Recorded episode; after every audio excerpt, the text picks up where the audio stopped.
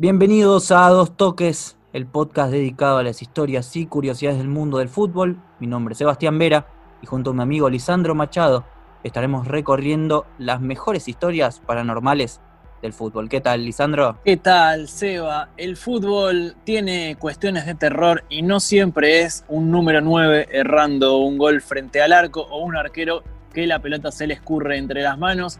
A veces hay historias que tienen que ver justamente con el horror.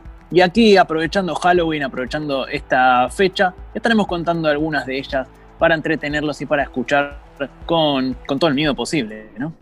Pero antes de comenzar, quiero recordarles nuestras redes sociales. Pueden encontrarnos en Instagram y en Facebook. Somos arroba dos toques podcast. En Instagram, a dos toques podcast, dos con número. Estamos en YouTube, en Spotify y en todas las redes de podcasting.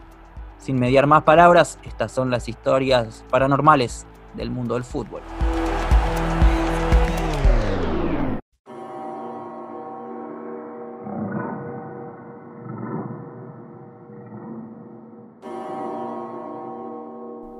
Y vamos a comenzar con la primera historia, con algo que sucedió al norte de Alemania, en el estadio del famoso club Werder Bremen. El sábado 3 de agosto del 2001 ya se había terminado la jornada de fútbol de Alemania y ya se estaban preparando para la siguiente.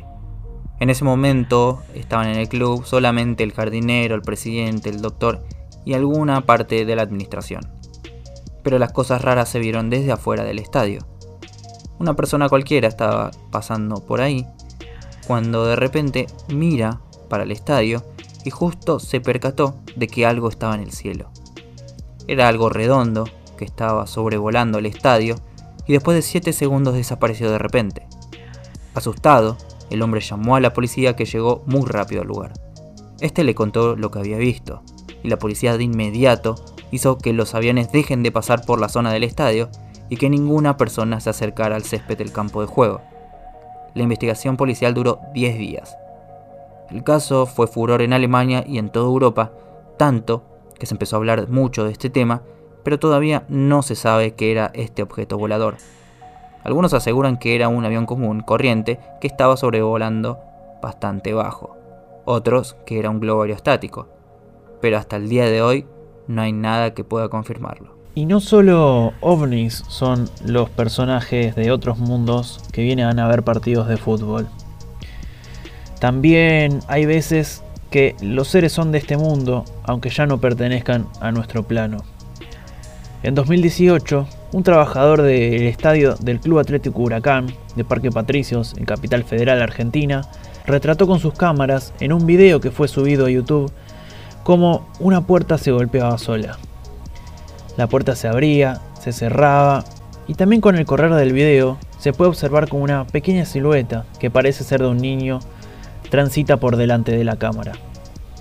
Algo similar sucedió también hace más de 10 años en el estadio del Cruz Azul en México, donde se puede observar en otro video más subido también por trabajadores del club como una persona de unos 50 años caminaba por adelante de las cámaras. Lo cierto es que estos seres de otro mundo no querían perderse la posibilidad de ver fútbol, aunque sea próximamente, y seguramente cada vez que Huracán o Cruz Azul jueguen de local, estén ahí presentes y mirando a ambos clubes.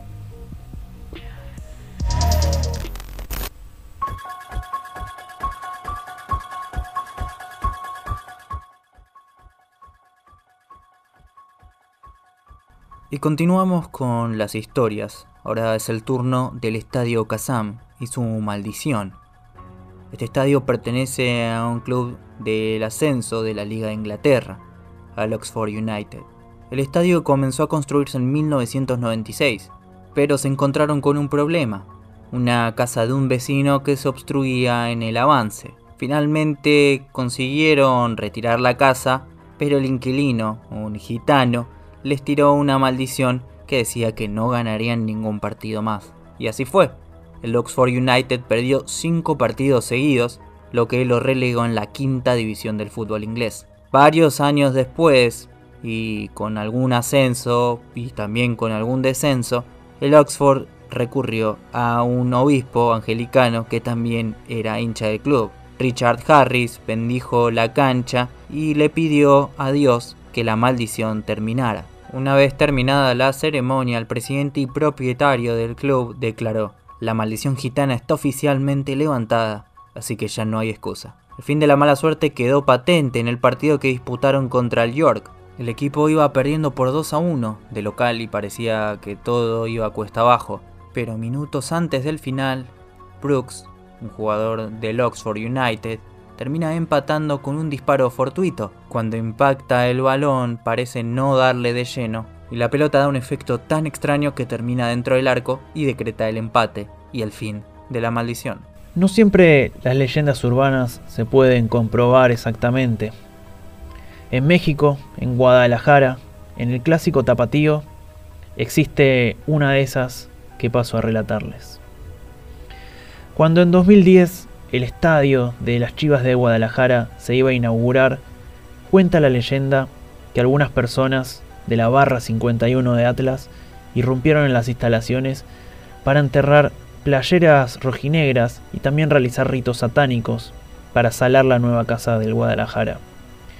Cuentan que hubo un chamán que dejó también una cabeza de una cabra, intentó que el estadio estuviera maldito y que nunca más en la vida Chivas de Guadalajara ganara un título. Lo cierto es que durante siete años esta maldición funcionó, pero en el año 2017 se rompió con un título del rebaño. Quienes no pudieron levantar su maldición fueron justamente sus clásicos rivales, Atlas. Hace 69 años lograron su único título con un penal de Edwin Cubero sobre el Tubo Gómez. Sin embargo, el Tubo Gómez afirmó que no había penal y le hizo una maldición al estadio.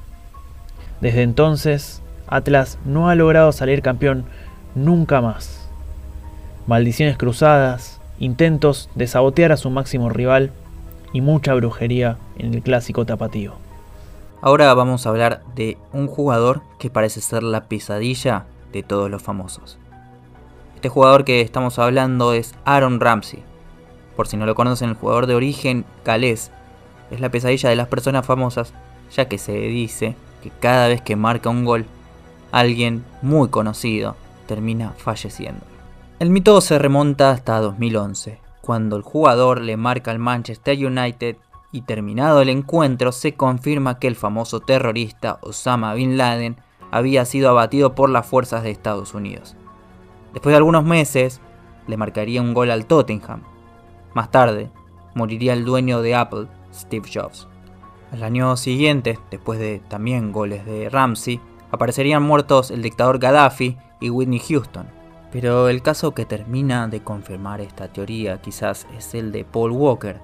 Ramsey marca un doblete en el triunfo del Arsenal por 3 a 0 ante el Cardiff City, y horas después, el famoso actor estadounidense, conocido por la serie de películas de Rápido y Furioso, aparece muerto en un accidente automovilístico a los 40 años de edad.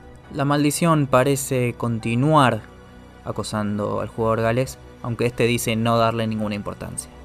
Lo que es cierto es que cada vez que marca un gol, los famosos tratan de no salir de su casa. Y hasta aquí el especial de Halloween de Noche de Brujas con algunas de las historias paranormales que tienen que ver con el fútbol. Queremos que nos cuenten si les gustan este tipo de capítulos, para eso están nuestras redes sociales. Estamos como a dos toques podcast en Instagram y en Facebook, dos con letras. También estamos en algún que otra red social más, como en el canal de YouTube. Estamos en Twitter, arroba dos toques. Nos pueden mandar un mail a dos toques podcast arroba. Y también nos pueden encontrar, bueno, en esta plataforma de podcasting donde nos están escuchando en este momento y en cualquier otra que se les ocurran. Spotify, iVoox, Anchor y cualquier, cualquiera de todas esas plataformas, allí nos van a encontrar. Nos encontramos en el próximo episodio de A Dos Toques.